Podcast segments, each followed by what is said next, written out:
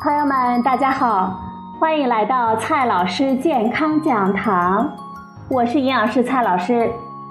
今天呢，蔡老师继续和朋友们讲营养、聊健康。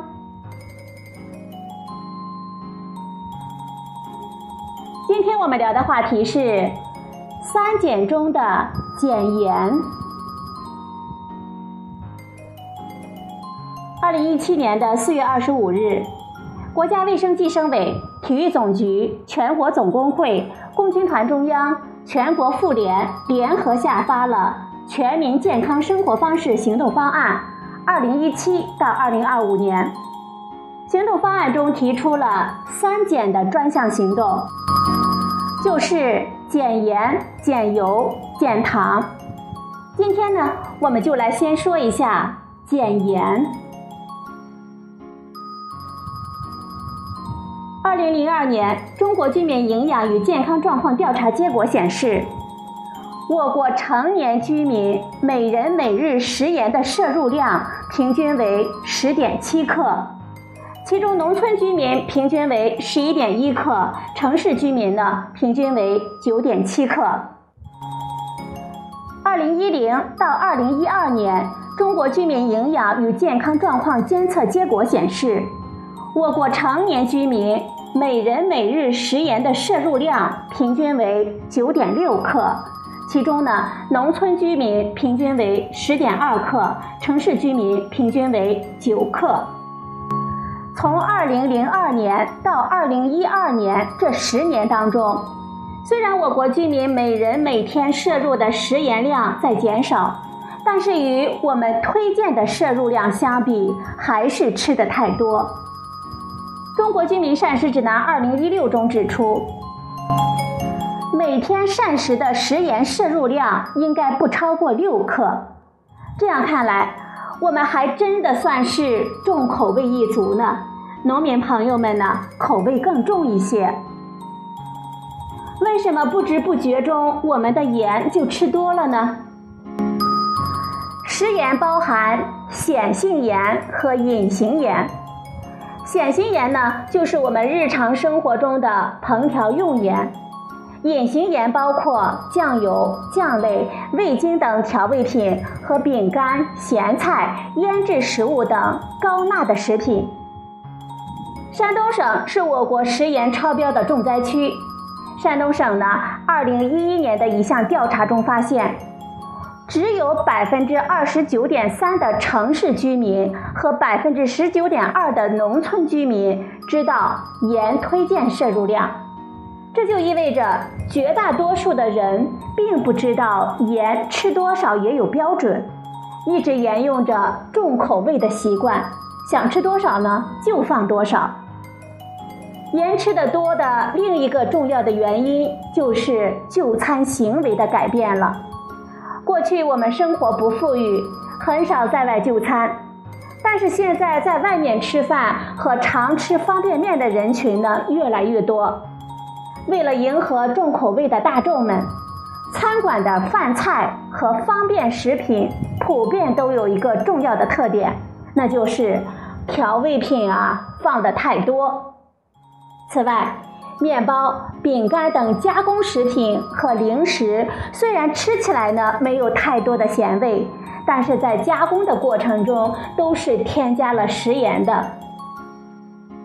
朋友们肯定会问，为什么食盐的摄入量也会有标准呢？食盐不仅是我们重要的调味品，还是维持我们生命活动的重要参与者。食盐的重要组成成分钠，它就具有调节细胞外液的容量与渗透压，维持身体体液的酸碱平衡，维持正常血压，以及参与身体能量代谢等重要的功能。出汗多的高温作业和重体力劳动者，反复呕吐或者是腹泻的胃肠道疾病患者呢，常常都有低钠血症的风险，要注意补钠。但是，过量的钠或者是食盐的摄入都会增加高血压、心脑血管疾病和肿瘤发生的危险性。比如说，盐吃的过多的人更容易得胃癌和脑卒中。我们还是需要提醒的是，酱菜和腌制食物不仅含钠高，还含有比较高浓度的亚硝酸盐。亚硝酸盐是致癌致急的危险因素。正因为盐与我们的健康密切的相关，吃的太多或者是太少呢都不好。那么问题来了，偏爱重口味的人该怎样健康减盐呢？烹调用食盐呢，是我国居民食盐主要的来源，因此健康减盐的关键就是少放盐。今天呢，蔡老师呢就给朋友们介绍几个小窍门儿。第一个小窍门儿，少在外就餐。在外点餐的时候，请服务员转告一下厨师要少放盐。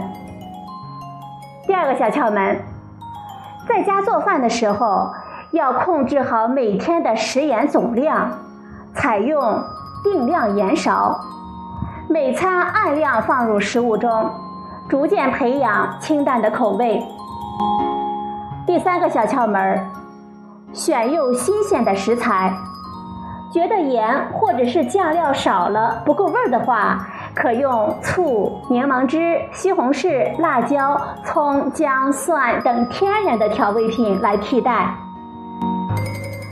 第四个小窍门儿，等菜呢快出锅的时候再加盐，这一招呢能在保持同样咸度的情况下减少食盐的用量。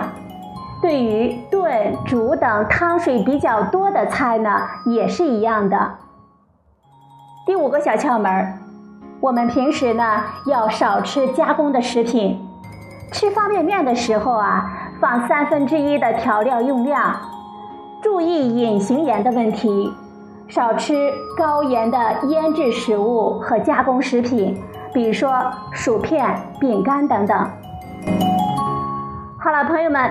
今天呢，我们学习了减盐、减油、减糖三减中的减盐。今天的节目呢就到这里，谢谢您的收听，我们明天再会。